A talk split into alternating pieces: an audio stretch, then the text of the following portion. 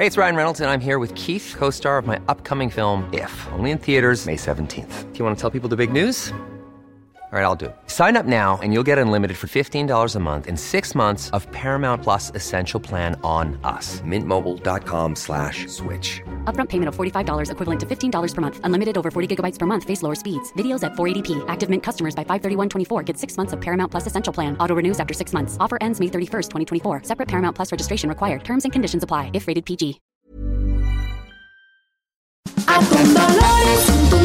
Atún Dolores. La calidad se prueba, presenta. GastroLab es un lugar donde cabemos todos.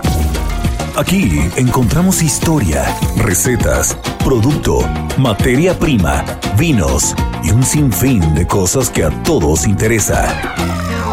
Ya que con cocina y vino se aprende en el camino. Déjate llevar por el chef Israel Arechiga a un mundo delicioso que da como resultado GastroLab.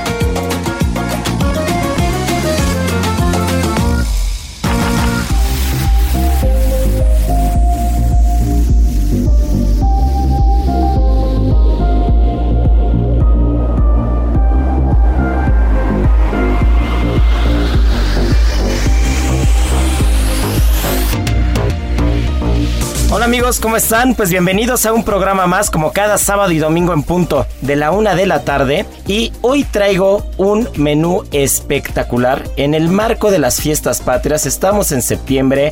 Estamos eh, con la bandera enrollada, estamos con el chile en nogada colgado, con el molcajete. Traemos a México en la piel, como diría la canción.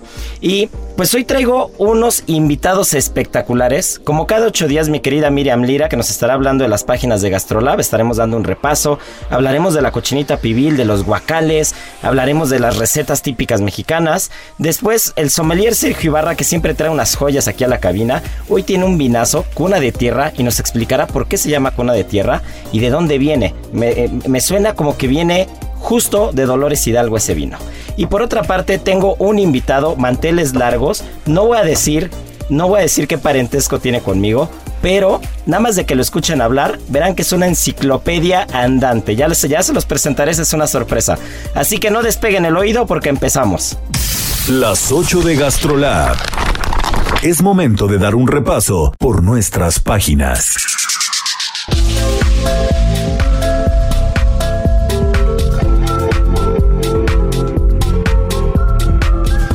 Mi querida Miriam, ya estamos aquí. ¿Qué fue lo que salió el día viernes en la sección impresa de Gastrolab del Heraldo de México? ¿Qué platillos nos dan identidad? Cuéntame. ¿Cómo están todos amigos del Heraldo de México, de Gastrolab? Estoy muy contenta de estar con ustedes y pues sí, Israel.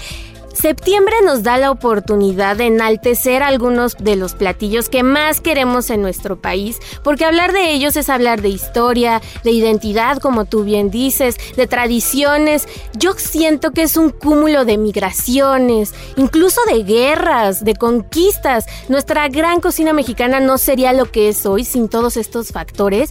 Y además un dato bien bonito es que este año 2020 estamos celebrando eh, 20 años de que nuestra cocina mexicana mexicana fue catalogada como Patrimonio Inmaterial, Inmaterial. de la Humanidad por la UNESCO. Así es. Entonces, qué mejor que esta semana nos dediquemos a comer rico, comer súper mexicano, echarnos una salsa bien picosita. ¿Qué más queremos para arrancar así la semana? Y esa distinción cabe resaltar que es que la lograron cocineras mexicanas, Así que fueron es, grandes cocineras mexicanas, grandes cocineras, como fue el caso de Titita, ¿no? De mamá Titita que estuvo De ahí Titita, metida. Abigail Mendoza, por ejemplo, Así también. es, cocineras tradicionales estuvieron empujando. Y hablando de cocineras tradicionales, justo en la sección de Gastrolab de la semana pasada, que ya saben que quien quiera buscarla en gastrolabweb.com la puede descargar, es Así gratuita. es, así es. Pero justo eh, mi querida Erika Chulini, que cada, que cada programa la menciono porque escribe unas cosas espectaculares, espectacular, nos platicaba una historia de que las manos pintadas por el achiote en el sureste mexicano, en Campeche, en Yucatán, que recordemos que Erika es campechana, Así que es. las manos pintadas se consideran sagradas. Y hay una leyenda que dice que las mujeres que tienen las manos pintadas de ese color rojo del achiote no son espantadas al dormir. ¿No? Entonces, Así en el es. marco también del Día de Muertos y todo, cuando bajan los espíritus de los niños, a ellas no las espantan porque son sagradas, ¿no? Es- Justamente, y también nos platica de toda la herencia maya que tenemos, cómo se hace la cochinita pibil, que es uno de los platillos más representativos, e incluso nos dice que pues los mayas inventaron la barbacoa con el pib, con esta técnica de meter bajo tierra todos sus, todos los, todos los, las proteínas que ellos utilizaban, el venado, el faisán, porque ya sabemos que el cerdo llegó mucho tiempo después, pero hay datos que nos dicen que desde el año 400 ellos empezaron a generar este tipo de platillos. E incluso la palabra barbacoa es maya. Se dice balbac cap y significa carne tapada con tierra. Y de ahí fue cambiando a otros idiomas como el inglés barbecue. Claro. Entonces imagínense, hasta esa distinción tenemos nosotros. Pero estos, estos que relativamente como hornos o estos hoyos en la tierra, eh, tenían el nombre de pib. ¿no? Claro, Entonces, el pib. La, la cochinita pibil, que originalmente pues no era cochinita, que por acá ya la enciclopedia que tengo al lado, que ya Sí, se las sí, presentaré, sí, nos platicó, nos platicó una historia y nos platicó de una especie que es el pecarí.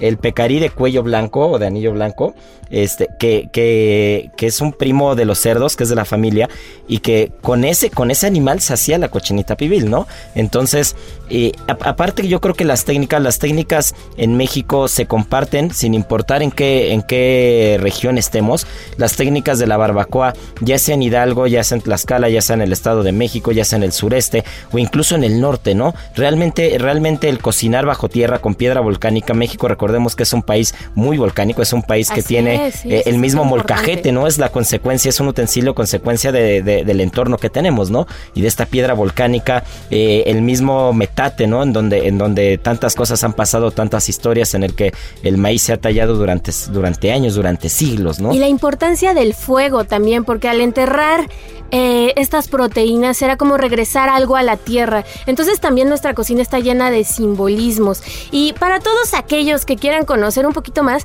acaba de salir el documental Chef's Table en Netflix, en donde hacen una entrevista a la cocinera tradicional Rosalía Chaychuk que ella también este nos da como camino sobre todo este pues andar en la cochinita pibil y todos estos platillos muy muy deliciosos el relleno negro también entonces es Y que me contabas, ella inspiró a que René Redzepi viniera a poner el pop-up Sí, este sí, que sí. hizo en Tulum durante, En Tulum. durante un par de años seguidos, si mal no recuerdo, ¿no? Así es, René Redzepi es un chef muy muy reconocido a nivel internacional. Ha sido reconocido como el mejor chef del mundo en algún año. Exactamente. Entonces imagínense, él al ver cocinar a esta cocinera tradicional, pues dijo, wow. Hay ingredientes que nunca había visto en mi vida, hay técnicas que nunca me había imaginado que podían ser. Imagínense, llegar a un lugar en donde jamás utilizan energía eléctrica, gas, todo es a través del fuego, nivelando con las manos el calor. ¿Qué más me Y yo creo que eso es lo que tiene México, ¿no? México tiene cultura, México tiene historia y realmente la cultura y la historia siempre van ligadas con las manos, van ligadas con la tierra, con el respeto al entorno, a la materia prima, a la naturaleza y la cocina mexicana es eso, ¿no? Y yéndonos un poquito más adelante, por ejemplo, platicaban también de las carnitas, ¿no? Y yo Sí. tengo yo tengo una historia muy particular de las carnitas que me platicó un amigo michoacano, que yo le pregunté, le dije, ¿por qué las carnitas de Michoacán, por qué las carnitas de Uruapan son reconocidas como las mejores carnitas del país, ¿no? Y ¿Qué de es- Quiroga. y, que, y, que- ajá, y las de Quiroga también. ¿Y qué es lo que hacen que sean tan especiales? Entonces él me hizo la analogía con el cerdo ibérico español. Entonces me dijo, ¿por qué el jamón ibérico es tan bueno? Pues porque come bellota seis meses antes de ser sacrificado y entonces todas las grasas, todos los, todos los omegas, todos los aceites que tienen las, las bellotas se infiltran en los músculos y hacen que el cerdo tenga un sabor muy particular y una grasa muy particular. En el caso del cerdo en Michoacán, hay tantos plantíos de aguacate y hay tantos aguacates que se caen, que se agusanan, que se echan a perder, que siempre tienen criaderos de cerdos donde hay ranchos aguacateros. Entonces el cerdo se alimenta en gran parte del aguacate que cae, que el aguacate que ya no sirve para, para mandar a los mercados, para exportar y todo. Y es tan rico en grasas y en, en- grasas de las buenas, ¿no? Es, Sí, es tan, sí, sí, sí, sí. es tan rico en aceites esenciales el aguacate que la grasa del aguacate se empieza a infiltrar en un proceso parecido al de las bellotas con el cerdo ibérico. Entonces, Órale, realmente aparte de la mano que Claramente los lugares y los cocineros eh, inciden demasiado en las recetas. Aquí el cerdo, la materia prima, el producto, es muy particular por eso, ¿no? Entonces, evidentemente eso ayuda, ¿no? Si tú sacrificas un cerdo de un rancho aguacatero que tiene una grasa infiltrada, que ha comido este como rey, porque aparte ya sabemos que el aguacate en México es, tiene más valor que el petróleo, ¿no? Ya, entonces. Sí, sí, sí, sí, sí, sí, sí. Recordemos que al inicio de la pandemia eh, llegó un punto en el que el petróleo era incluso más barato que el aguacate, ¿no? O sea, querías comprar un aguacate y te podían dar dos barriles de petróleo por un aguacate, casi, casi, ¿no? Y bueno, pues al final eh, él me explica eso, no quiere decir que sea una regla general, pero esa fue la visión y eso fue lo que él me platicó. Me dijo, por eso en ciertos lugares de Michoacán las carnitas son tan buenas, porque la materia prima es buena, ¿no? Y además, este, también súper interesante los casos que hacen en Santa Clara del Cobre, que les da a las carnitas, pues esta parte que queden bien doraditas, este, parejitas. Y tiene un tema físico. la física está metida ahí, ¿no? Claro. Porque al final eh, el cobre es el mejor transmisor de calor que hay, ¿no? Entonces, eh, realmente, realmente el calor que eh, en Francia pasaba lo mismo, ¿no? Con los casos de cobre y todo. El calor se transmite de una manera muy diferente con el cobre y entonces el acabado es muy diferente. Y hablando de cobre, yo tengo también, ya saben que yo estoy lleno de historias y detalles y cosas. Uno, una de las cosas peculiares que yo aprendí en la cocina cuando empecé es que cuando cocíamos el pulpo, le teníamos que aventar un trozo de cobre. Wow, Entonces, ¿para qué? Se suponía que el trozo de cobre hacía que el pulpo no se pelara y quedara suave. Ya después investigando un poco más y hablando con, con cocineros tradicionales, la lógica era que se cocía en ollas de cobre y entonces el calor se transmitía de mejor manera y una temperatura más alta con la sal que tú ponías para cocer el pulpo hacía que se fijara la piel el color y no se pelara. Pero entonces pues e, entra el acero inoxidable, entra, entra otro tipo de materiales a la cocina y la gente sigue creyendo que el cobre hace que el, que el pulpo que el pulpo quede suave, ¿no? Y les aventaban incluso monedas de cobre, ¿no? O tubos de cobre. Entonces, mira, pues ahí hay un poco más de historia y de datos. Muchísima historia y también el origen de las carnitas es bien polémico, porque se remonta a la caída de Tenochtitlan y resulta que decían que, bueno, se dice que Hernán Cortés, pues ya para celebrar y para llevar a cabo como el festejo por el triunfo, manda a traer unos cerdos que habían recién llegado de Cuba y dicen, pues vamos a cocinarlos. Pero resulta que se les olvidó el trigo, porque iban a hacer pan para acompañar al cerdo. Entonces los tlaxcaltecas que estaban con ellos dijeron, no te preocupes, mi querido Hernán Cortés, aquí traemos tortillas. Y así nació el primer taco de carnitas. Yeah, pues miren qué historia, ¿eh? bueno, pues ya que estás hablando de Tenochtitlán, ya que estás hablando de historia, ya que estás hablando eh, pues de la época de la conquista, pues ahora sí les voy a presentar al invitado del día de hoy porque nos va a dejar con el ojo cuadrado.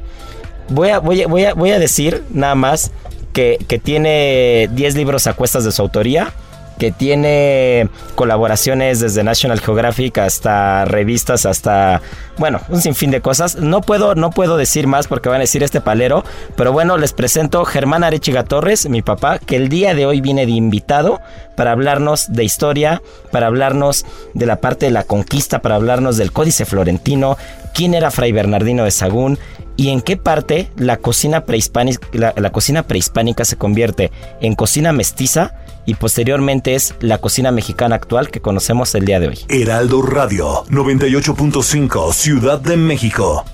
Comer es una necesidad, pero degustar un arte.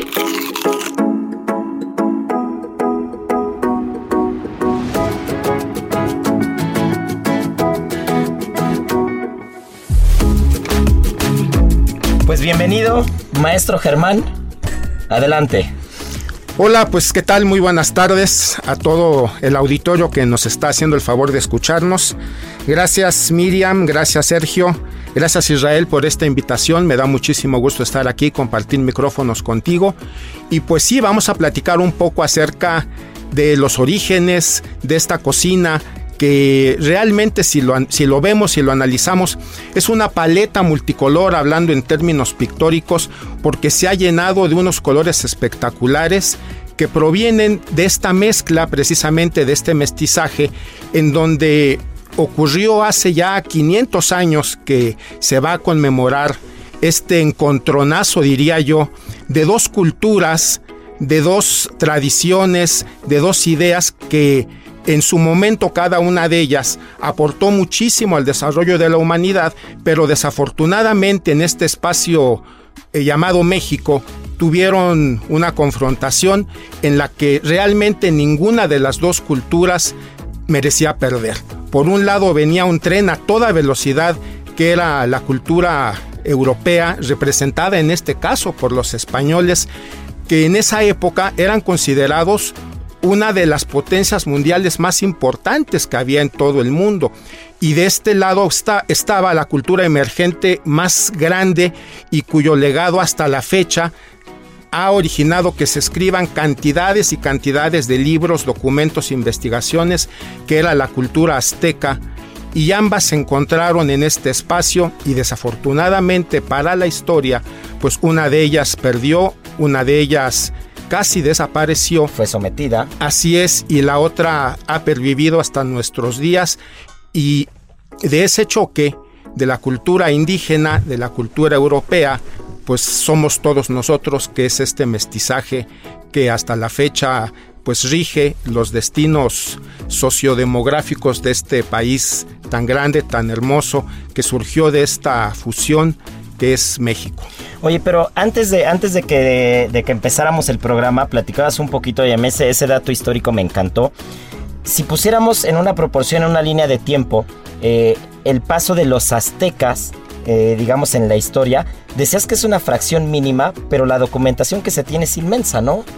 Entonces, eh, ¿qué fue lo que hizo? ¿Qué fue lo que hizo eh, desde el punto de vista gastronómico probablemente, o partiendo desde esa parte, o intentando tocar esa parte, ¿qué fue lo que hizo que en tan poco tiempo una cultura como la azteca creciera de esa manera tan exponencial, ¿no? ¿Qué es lo que había?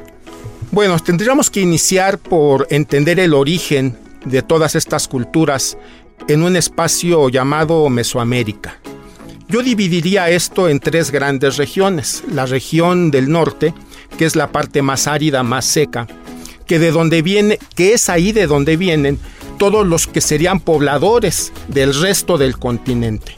No hay una no hay un poblamiento que venga de sur a norte, todo efectivamente se dio de norte hacia el sur. O sea, nos estás diciendo que incluso los fueguinos de Tierra de Fuego, de Ushuaia, de esta parte sur del continente, todos llegaron desde el norte. No hay una evidencia que demuestre lo contrario, porque el hombre aparece en América y todos lo saben en nuestras clases de historia, lo vimos por el famoso estrecho de Bering que congelado permitió el paso del hombre que venía pues desde Rusia, desde África, claro Europa y, además pasaron miles de años efectivamente para que esto se diera. Entonces, en la parte que ya nos interesa, que es entender cómo se dio esta población en México, esta parte del norte, la parte árida, estaba dominada por la cultura chichimeca. Los chichimecas eran por definición todas las culturas salvajes del norte. Todo lo que venía del norte eran chichimecas. Y a medida que se fueron, digamos, culturizando, entonces fueron adquiriendo otros matices, otras ideas. La cultura madre en este continente, en esta parte que nosotros identificamos como México, es la cultura olmeca. Así es. De ahí parte todo lo que nosotros entendemos y de, todo lo que sabemos. Los teotihuacanos, los toltecas, ellos son culturas de las cuales los aztecas abrevaron. Los aztecas no conocieron Teotihuacán en su máximo esplendor con los toltecas hubo un, cierto encuentro, pero realmente, y respondiendo a la pregunta, los aztecas llegaron y establecieron en poco tiempo. Hay diferentes interpretaciones sobre la fundación de Tenochtitlán. Hay datos que hablan de que se fundó en 1370, otros autores lo manejan en 1375. Hay libros que incluso dicen que desde 1325 ya existía Tenochtitlán, pero el hecho es de que 1325, vamos a poner el dato más lejano, a 1521 en realidad son muy pocos. No son ni 200 ni años. Ni siquiera 200. Pero ya habían dominado, eh, volviendo a la parte gastronómica, o sea, ya habían dominado el tema del comercio, el tema del mercado, o sea, los mercados, ¿no? El tema del mercado de Tlatelolco, por ejemplo, eh, el cultivo, los cultivos que se mantienen hasta el día de hoy en las chinampas de Xochimilco, ¿no? Heraldo Radio. Yo creo que eso, yo creo que eso fue lo que incidió directamente, porque al final para que una cultura eh, pueda primar sobre otras, tiene que haber me- eh, tiene que haber subsistencia, ¿no? Tiene, tiene, que haber, tiene que haber un entorno, ¿no? Tiene que haber un círculo. Entonces, los aztecas evidentemente absorben las cosas buenas de, todos, de todas las culturas que van teniendo alrededor y, de- y dentro de esas cosas también absorben la parte gastronómica. Desde luego porque ellos domesticaron la agricultura y entonces podemos identificar con claridad una primer triada o una primera trinidad de la cocina, La milpa. eh, eh, un- la milpa, que vendría siendo la milpa en tierra firme y la chinampa sobre el Claro. agua. El lago de Texcoco, que era un cuerpo de agua enorme, que por, que por definición se le llama lago de Texcoco, pero en realidad eran cinco, cinco grandes lagos que estaban unidos en un solo cuerpo de agua. ¿Cuáles son esos cinco Bueno, lagos? hacia el norte estaba la, el lago, la laguna de Xaltocán y Zumpango, de la que todavía quedan todavía algunos, vestigios. vestigios de En el centro Texcoco y en la parte sur, Xochimilco y Chalco. Ya. Entonces, esos cinco grandes lagos que estaban interconectados dieron origen a una enorme población que se asentó alrededor de ellos y en la cual los aztecas fueron uno de los últimos pueblos que llegó. Cuando los aztecas llegaron a esta cuenca, esta cuenca endorreica, que es el nombre correcto de esta cuenca del Valle de México, y endorreico es un término que se le asigna a estos cuerpos de agua que por definición no tienen salida natural por, para ningún lado. Están Los atrapados. deshielos, las lluvias quedan atrapados y esa condición hace que esta agua se vuelva salada. Por esa razón la mayor parte del centro del lago de Texcoco era agua salada, que no así Xochimilco y Chalco, que eran aguas dulces, y allí entra Nezahualcóyotl, este gran ingeniero urbanista, que a petición de los mismos aztecas construyó una barda que los españoles llamaron albarradón con la intención de separar las aguas dulces de De los la- lagos del sur contra las aguas salobres Saladas, del sí. norte y además prevenir de esta manera también las inundaciones que eran y son tan Hasta- frecuentes día de hoy, ¿no? en esta ciudad. Que Oye- tanto nos han llenado de Oye, pues qué interesante. Y, y hace rato que, que cuando fui que he ido más de, más de una vez, he tenido oportunidad de ir varias veces porque me encanta el Museo de Antropología. Y, y hay una, hay una como maqueta, ¿no? Hay como, como una representación del mercado de, del mercado de Tlatelolco y, y tú, y tú lo ves, ah, yo me acuerdo que he ido en diferentes etapas, ¿no? Desde muy chico hasta ya un poco más, más grande. Y, pero, pero ver, o sea, para mí ver esa parte, esa parte del mercado, ver el comercio, ver el trueque, ver los guacales, que también se tocó el tema en, en Gastrolab, sí, ¿no? sí, Que se los que proviene justamente de la palabra náhuatl, huacali, que significa caja hueca. Y que desde entonces se utiliza e y, y seguimos utilizando para guardar frutas, verduras y que ningún mercado desconoce. En cualquier mercado al que vayan van a encontrar un huacal. Sí, el guacal es, el guacal es parte del día a día en los mercados, ¿no? Pero entonces yo veía eso y decía, o sea, yo también entendí cuando lo dije, normal que una cultura haya, este, haya avanzado tanto, porque en el momento en el que hay comercio, en el que hay intercambios, en el que hay materia prima, en el que hay gastronomía, en el que hay cultura, y en el que, en el que empieza a haber un, un- un crecimiento, un auge de todo esto, eh, evidentemente va creciendo, ¿no? Entonces, y esto se va transmitiendo de generación en generación, y eso es lo que hace que una cultura sea grande, ¿no? Y rica. Así es. Entonces, mencionaba yo esta primera trinidad que efectivamente en la milpa y en la chinampa le dio la base de la alimentación, eh, no solamente diría yo al, al pueblo azteca, sino por extensión a todos los pueblos asentados en Mesoamérica, que de acuerdo a algunas investigaciones, imagínate, eran cerca de 1500 poblaciones, pueblos, comunidades asentadas en todo este enorme territorio que venía desde la parte norte, la parte más árida, la parte centro, dominada por el lago de Texcoco y las montañas que lo rodeaban, y la parte sur, que es lo que conocemos hoy como eh, la parte de Tabasco, la parte de Yucatán, esta parte sur de Oaxaca, en donde eh, los mayas se asentaron y establecieron ahí un dominio que también para la gastronomía dejó aportaciones importantísimas, pero esta primera trinidad estaba compuesta efectivamente por lo que en la milpa, en un solo espacio se podía sembrar, que era el maíz, el frijol y la calabaza. Así es. Compartían el espacio. Después viene una segunda trinidad en donde se integra el jitomate, Y el chile. chile y el nopal. Sí. Entonces ahí tenemos ya la base de la cocina prehispánica o precautémica, que es otro nombre que los puristas le dan, para no hablar de los españoles, sino hablar en términos más mexicanistas, la cocina precautémica, y entonces ahí tenemos estas bases y esta aportación que América da para el mestizaje que se complementaría con los productos traídos de ultramar. Eh, no se despeguen porque este programa está buenísimo, tenemos que ir a comerciales, pero volviendo seguiremos hablando de eso, hablaremos un poquito del proceso del nixtamalizado, seguiremos hablando de la cultura, en qué momento llega el mestizaje, en qué momento está la cocina actual. Y Sergio ya tiene por aquí el vino que está a punto de descorchar y nos hablará de esta joya. Gastrolab es un lugar donde cabemos todos. Vamos a una pausa y regresamos.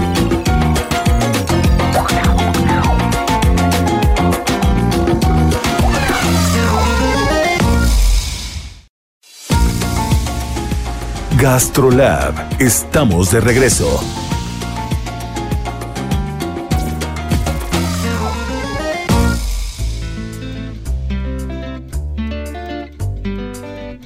Pues ya estamos de vuelta y no quiero dejar de darles la bienvenida a nuestros amigos de Colima, de Nayarit y de Hermosillo, que ya están sumándose a esta cadena del Heraldo Radio. Y bueno, pues bienvenidos a este viaje gastronómico. Y retomando lo que estábamos platicando antes de irnos, porque estaba bastante interesante el programa, un, gran amigo nuestro y un gran amigo de Gastrolab, que ya lo tuvimos aquí de invitado en el programa, eh, Fer Martínez, nos platicaba que, él tenía una teoría o la había platicado, la, había leído en algún lugar. Y, él decía que, que la teoría era de que el maíz estaba, el maíz estaba ahí, estaba presente, ¿no? El maíz estaba fuera de las casas o fuera de las chozas o afuera de las pirámides incluso, y que cuando se tenían que pintar con cal, probablemente la cal mezclada con agua cayó justo en el maíz. y entonces el maíz se pela.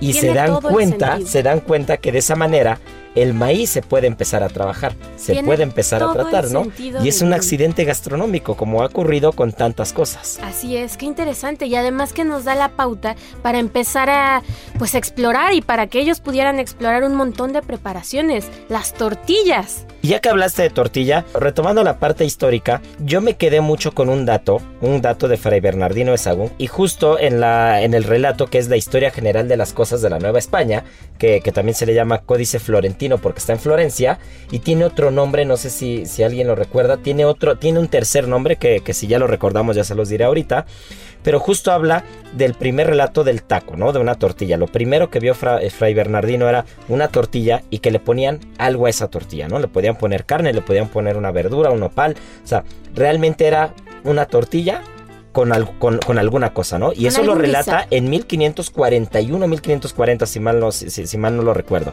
Pero aquí Germán tiene un dato importantísimo del taco que probablemente nos va a romper el corazón a todos, porque este es, un dato que no queremos escuchar los mexicanos, pero que es real, ¿no? Así es, recordemos que esta primera triada que Mesoamérica propone para este mestizaje estaba conformada por el maíz, el frijol y la calabaza y como bien dices, el maíz ya domesticado y convertido en masa permitió hacer diferentes preparaciones con él. Y la segunda tríada, el chile, el jitomate y el nopal, pues son las bases de las salsas, esas salsas tan ricas, tan sabrosas, que en México son parte inseparable del taco, que como bien mencionabas es una palabra de origen español. La palabra taco es una palabra de origen español que significa algo relacionado a un pequeño refrigerio, a un tentempié. Ese es el nombre que efectivamente yo no estoy seguro que eh, Sagún haya sido el creador de este concepto, pero seguramente él lo retomó pues de las mismas estructuras y préstamos lingüísticos que se dieron en esta época de intenso intercambio entre Europa, representada por los españoles, y Mesoamérica, representada por los aztecas. Recordemos también que los españoles no llegaron directamente a la tierra eh, firme, sino que hicieron una escala de cerca de 20 años en todas estas islas cercanas a tierra continental que eran y son conocidas como las Antillas, las Antillas. en el Mar Caribe. Mar Caribe que toma su nombre precisamente de una de las tribus que vivían en las Antillas, que eran los caribes, que junto con los tainos fueron las primeras tribus con las que Cristóbal Colón en 1492 tuvo contacto. Entonces, los españoles llegaron un poco después que Colón a explorar, porque recordemos que España era una potencia marítima en ese momento, la potencia marítima más importante de Europa, y en sus viajes de exploración aterrizaron primero en las Antillas. Y de ahí tomaron también los primeros préstamos gastronómicos que después trajeron a América y tal vez el producto más importante, que en México no tuvo mayor significatividad, pero que para los españoles significó una base alimenticia local, fue la yuca. Ah. La yuca, que es un tubérculo que además yo hago una cierta analogía, no sé ustedes que son chefs tendrán mejor idea que yo, hago una analogía con el pez globo. Si el pez globo no se trabaja adecuadamente, se convierte en algo venenoso. No, no, no, bueno. Así, dato al margen, ya saben que yo soy el, hombre de los cuentos.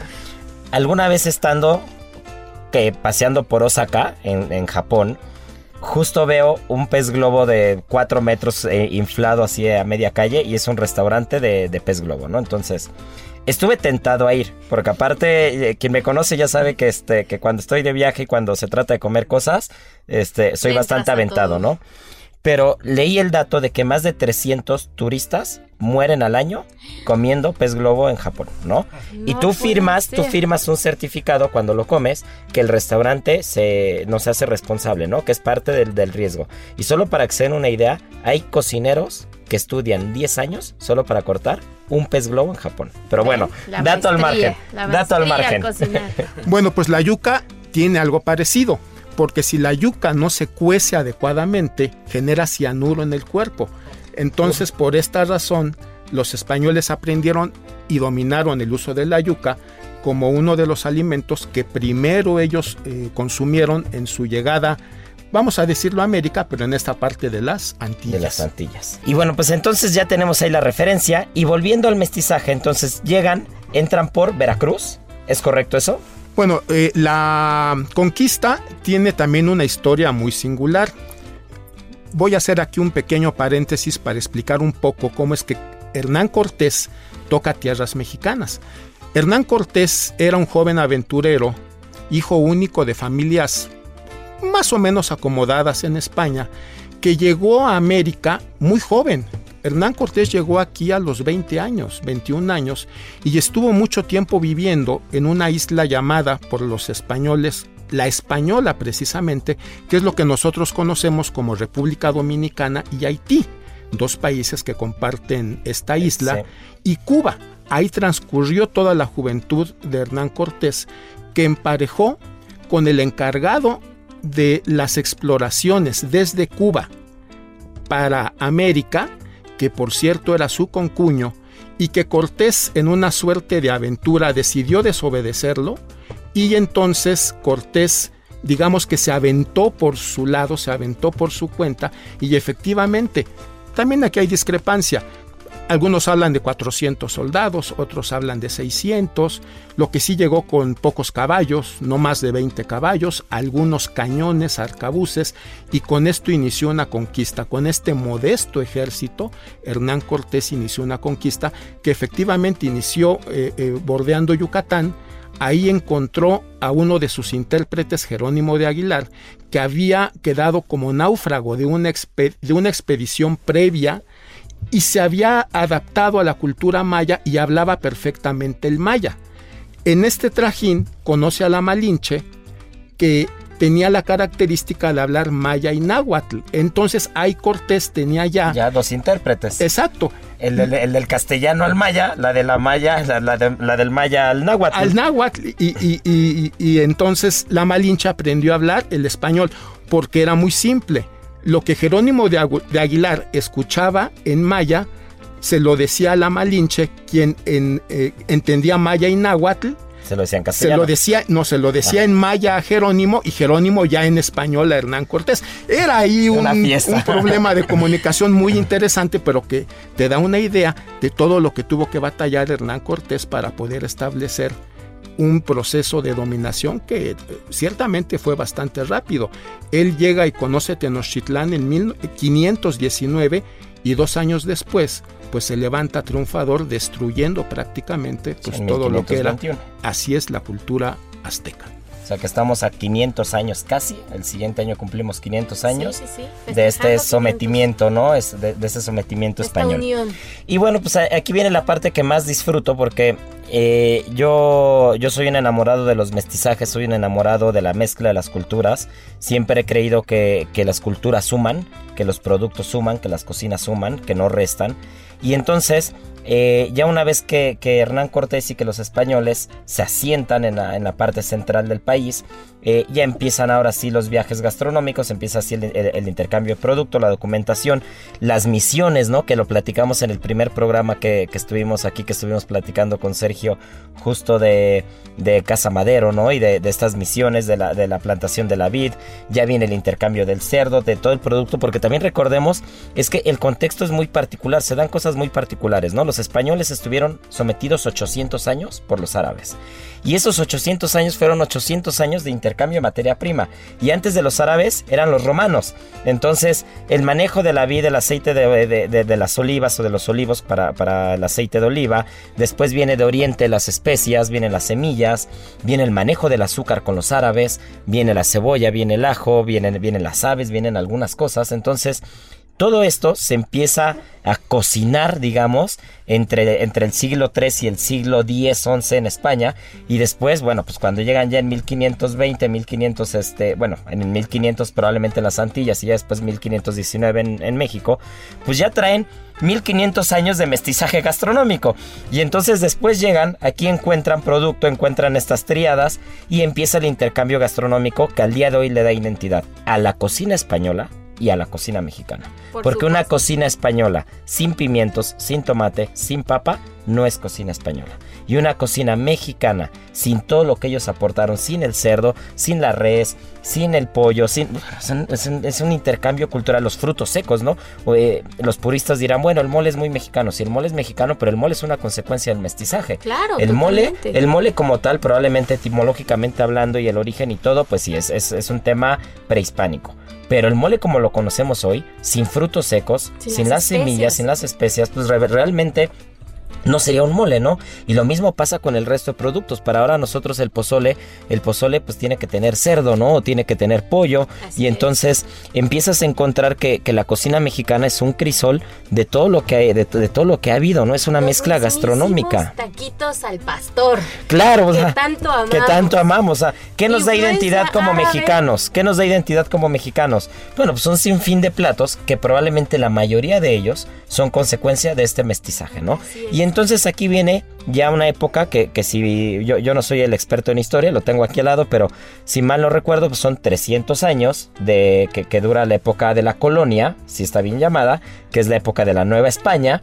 eh, y, y- y en este momento, pues empiezan sobre todo las misiones, las misiones, los conventos, gastronómicamente hablando, empiezan a aportar muchísimo, ¿no? El chile en nogada lo platicábamos en un par de programas anteriormente del convento del que sale y entonces el manchamanteles que también lo platiqué en algún momento y entonces todos estos todas estas misiones todos estos conventos que empiezan a manejar bueno el rompope también ¿no? y los dulces típicos entonces es un sinfín de cosas que, que la llegada de los españoles aportan a la cocina mexicana, ¿no? Y en esta época de la colonia, digamos que se asientan, y justo en esa época de la colonia, aquí es donde entra ya el sommelier, porque nos va a platicar con una, nos- nos va a deleitar, perdón, con una historia bárbara sobre los viñedos y qué papel tuvo la vid y los viñedos en el levantamiento de armas, si se podría llamar de alguna manera, eh, justo en 1810, en Dolores Hidalgo, eh, y, cómo, y cómo ayudó el vino para el tema de la independencia.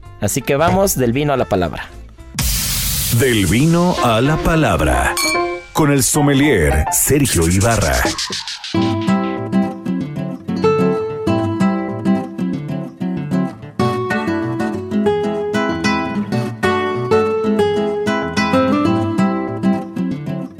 Pues Sommelier Ibarra, tenemos cuna de tierra en la mesa, la cuna de la independencia justo en Dolores Hidalgo, este vinazo que se llama Pago de Vega. A ver, cuéntanos qué hay alrededor de él, cuéntanos qué hay alrededor de la bodega, qué es cuna de tierra, por qué cuna de tierra. Ok, pues es, es una bodega que cuando vayan a Dolores Hidalgo, por favor no dejen de visitarla. Nace donde nace la independencia, después de todos estos datos tan históricos de, de don Germán, que es una delicia las veces que hemos comido con él, ¿no? Yo creo que tenemos que repetir las Tenemos que repetir ahora que pasa esta pandemia, una buena comida. Correcto. Cuna de tierra, pues prácticamente pues tiene viñedos de, de hace más de dos siglos, ¿no? Recordemos con el, con el cura Hidalgo y, y nos platicaba justo eh, el señor Vélez, que es el, uno de los directores de, esta bodega, que, que los soldados del virrey en turno en ese tiempo eh, queman los viñedos en inicio de 1810 y esto fue uno de los detonantes, ¿no? Para que la gente se levantara en armas y así de esta manera se cristaliza el grito de la independencia. Y aquí hay un dato importante que, que nos platicaba justo Germán, que era del tema de los impuestos, del tema de los permisos. ¿Cómo es el tema de los viñedos y el vino? Hay que recordar que cuando se consuma la independencia, en este proceso efectivamente de 300 años, de 1821 que podemos tener este punto de partida, hasta la consumación de la independencia, porque no olvidemos que en estas fiestas patrias nosotros celebramos el inicio de la, de la lucha armada por la independencia, el inicio. Este inicio fue en 1810, pero tardaría 11 años en culminarse hasta 1821.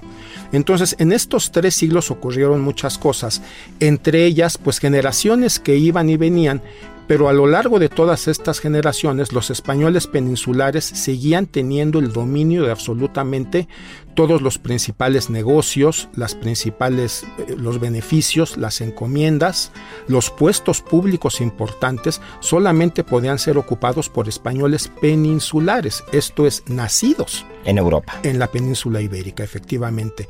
Entonces, esto hizo que los criollos, que ya son los nativos de América, hijos de españoles o parientes de españoles, pues quedaran relegados socialmente a una segunda o a una tercera categoría y entonces la lucha de independencia la iniciaron, y esto es un hecho histórico, no los indígenas, no la gente más oprimida, sino los criollos buscando beneficios personales y hay que decirlo, los indígenas fueron utilizados como tropa, como carne de cañón para que los criollos Para la causa de los españoles criollos. que ellos lo que querían era no exactamente una dependen una independencia, era una de las, Una- de una una de las posibilidades, pero sí un equilibrio para que ellos pudieran tener dominio sobre una tierra a la que ellos consideraban tenían más derecho por haber nacido aquí. Ok, pues tenemos un vino que, que es el más premiado de esta bodega que se llama Pago de Vega y ha ganado infinidad de medallas, ¿no? Incluso en Burdeos, ha ganado en la Guía de Catadores México, eh, tiene medalla de oro en Citades Burdeos en el 2019, eh, también en el 2015, 2016 y pues vamos a, vamos a probarlo. Eh, ellos tienen un- unas, unas técnicas bastante interesantes. Incluso recordemos que, que San Miguel, bueno, Dolores Hidalgo se encuentra a 10 grados abajo de la franja del vino, ¿no? Que esto le, le hace ganar un poco más de altura. ¿Y qué, qué tenemos con, con esta ubicación geográfica? Que, que probablemente hay un poquito más, más de sol, ¿no? Y, y las noches son muy frías. Entonces, la vid cuando tiene mucho calor durante el día, durante la noche se evapora y tenemos una mejor maduración. Y este, pues, es una mezcla estilo bordalés. Tiene Cabernet Sauvignon, tiene un poquito de Cabernet Franc, tiene Merlot. Y pues pasa 12 meses en, barrica, ¿no? Y si vamos a, vamos a verlo a la vista, recordemos que nosotros catamos bien divertidos, de repente dicen, dicen los sommeliers, no, el color rubí o el color granate, yo lo veo un color rojo ciruela, me recuerda mucho a la ciruela, ¿no? Cuando, cuando cortas una ciruela es, es el color Sí, pero esa ciruela mexicana. Exacto. Esa ciruela como criolla, pequeñita, jugosa. No la ciruela de supermercado que parece este copy-paste todas, que todas son igualitas. las muerdes y no tienen tanto sabor. La ciruela rica es la ciruela del mercado, la ciruela de la señora que las vende en lata de sardinas y que te, que te vende de a 15 el cuarto. Esa es la ciruela rica y yo creo que ese lo- color es el color que lo tiene. tiene, exacto. Y vamos a la densidad, yo creo que es una densidad media, media alta, ¿no? Las lágrimas bajan, bajan un poquito rápido, pero sigue quedándose ahí las, las piernas del vino, ¿no? Y tiene una intensidad aromática también alta. Y aquí, no me vas a dejar mentir, chef, pero este tiene un- una nota que de unos dulces que comen allá en España, a ver si lo identificamos. Ah, el primer ¿vas a aroma que se les venga. regaliz o algo? Regaliz, Regaliz, cor- claro. Correcto, ¿no? ¿No? Esas notas de, de regaliz. Que el regaliz, para quien nos escuche, dice, ¿qué fregados es el regaliz? El regaliz es una raíz, Ajá. es una raíz, es una especie como de varita seca, pero que los dulces, los dulces que son muy típicos, son como una pasta negra. Imagínense un dulce de zapote así como pastoso, como plastilina, y es súper rico, es muy, muy, muy fresco, ¿no? ¿no? Y si vamos un poquito más en el fondo, tiene, tiene esa fresa, pero como recién cortada, ¿no? Y, y- y la barrica. Que en Guanajuato la fresa también es, es parte del No. día a día, ¿no? Sí, además tenemos que, tenemos que visitar esa bodega. Ahí eh, hay diversidad de, ag- de agrónomos. Es una, una bodega muy pequeñita que todo el mundo está dispuesto a atenderte, a, a- a explicarte. Estás de la mano con los enólogos. Y aquí replicaron, tienen un clon que, que es el del árbol de la noche triste. Puedes comprar tu árbol, sembrarlo en tu casa y demás. Y supuestamente tiene el origen del, del árbol de la Ah, noche pues triste. qué ¿no? interesante está ¿No? eso. Ok, y en boca pues es jugoso, es un vino con esos taninos sedosos, ¿no? Eh, es un vino muy fresco. No por nada ha ganado tantas medallas. ¿Con qué se te antoja, chef? Uf, ah, bueno, es que a mí realmente el vino tinto, yo soy carnívoro. Para mí el vino tinto es. Digo, me encantan los maridajes extraños y nosotros lo hemos hecho en el restaurante. Eh, vinos blancos con carne, vinos tintos con pescados. Pero yéndome un maridaje medio, medio loco, este con un bacalao confitado. O sea, el- este vino siento que con un bacalao confitado, este bacalao que tiene estructura, que tiene grasitud, siento que iría muy bien. Al pipil, ¿no? Uf, o el bacalao pilpil. Y si nos vamos a las carnes, que pues yo soy enamorado de las carnes, con un lechón. Recientemente me mandaron, a, me mandaban al restaurante. Justo hubo una, una unión de varios productores de Guanajuato y me hicieron llegar una serie de cosas. Me hicieron llegar lechón, me hicieron llegar cajeta, me hicieron llegar unas salsas eh, con arándanos, unas cosas bárbaras, ¿no saben? Una cecina seca, como unas obleas de cecina seca que eran espectaculares. Yo creo que con ese lechón sería uf, una joya. Pues venga, enhorabuena, ¿no? Pues muy bien, pues mi querido Sergio, muchas gracias. Y pues nada, para rematar un poquito el tema, ya hablamos de la época prehispánica, hablamos de la época de la colonia, y bueno, pues nos quedan un par de minutos y solamente para rematar, ¿qué, qué consecuencias tuvo la colonia y qué consecuencias tuvo eh, esta llegada de los españoles en la cocina actual mexicana desde tu punto de vista, Germán? Bueno, decía yo al principio de esta charla que se formó una paleta de colores extraordinaria. Los mercados también transformaron diametralmente su oferta porque ya convivían en un mismo puesto. Alabas de Tlatelolco en los orígenes cuando los españoles llegaron y conocieron ese mercado. Se hablaba que había 5.000 puestos en los mejores días, uno tras de otro. Encontrabas absolutamente todos los productos existentes en Mesoamérica, porque no olvidemos que los aztecas eran un pueblo eminentemente guerrero. De hecho, de ahí hicieron su fortaleza de la guerra. Ellos se rentaban originalmente como guerreros a quien pagara, a quien les diera beneficios, pero con el paso del tiempo se volvieron también grandes mercaderes. Los pochtecas, que era el nombre que se le daba a estos mercaderes, que iban haciendo labores incluso de espionaje, porque llegaban a comerciar en otras tierras y traían información para el Tlatoani diciéndole allí hay esto o aquí hay aquello, vale la pena que mandes una misión para convencerlos de que nos tributen y como eran un pueblo guerrero, recordemos los caballeros jaguar, los caballeros águilas, la verdad es que nadie quería pelearse con ellos, entonces el sometimiento era casi inmediato. Cuando los españoles llegaron, eso fue precisamente lo que los animó a iniciar esta conquista, porque los aztecas no eran queridos, no eran respetados, sino más bien eran, Eran temidos. temidos y además considerados como una población agresiva y con los que no había que meterse. Por eso cuando Cortés llega encontró muchísimos aliados, Aliados, claro. a lo largo de todo el territorio que todos querían exactamente lo mismo, acabar con los aztecas. Y al final, pues bueno, eh, ya platicamos un poco lo que pasa, lo que es el mestizaje y la comida. Eh, la comida actual, los mercados actuales, el producto, las recetas, las tradiciones son consecuencia de todas estas historias. Pues, querido Germán, muchas gracias. Un placer No, tenerte fue aquí. un gusto, un gusto Miriam, un gusto Miriam, Sergio, Israel. Sergio, un Es placer. placer Y no se despeguen porque acabamos con la adivinanza del día de hoy.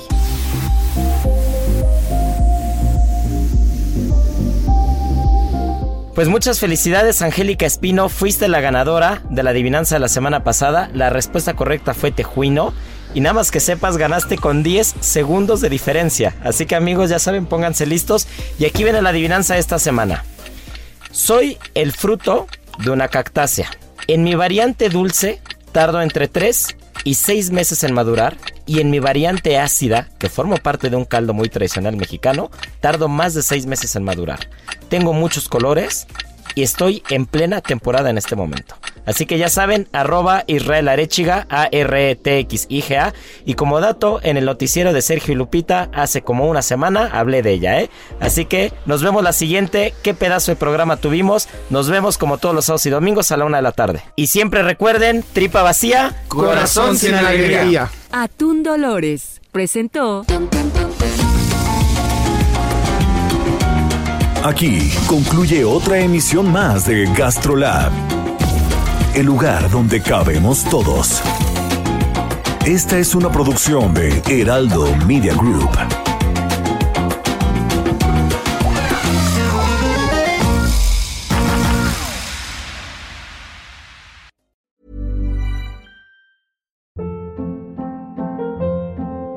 Hold up. What was that? Boring. No flavor. That was as bad as those leftovers you ate all week. Kiki Palmer here, and it's time to say hello to something fresh and guilt-free. Hello Fresh. Jazz up dinner with pecan-crusted chicken or garlic butter shrimp scampi. Now that's music to my mouth. Hello Fresh. Let's get this dinner party started. Discover all the delicious possibilities at hellofresh.com.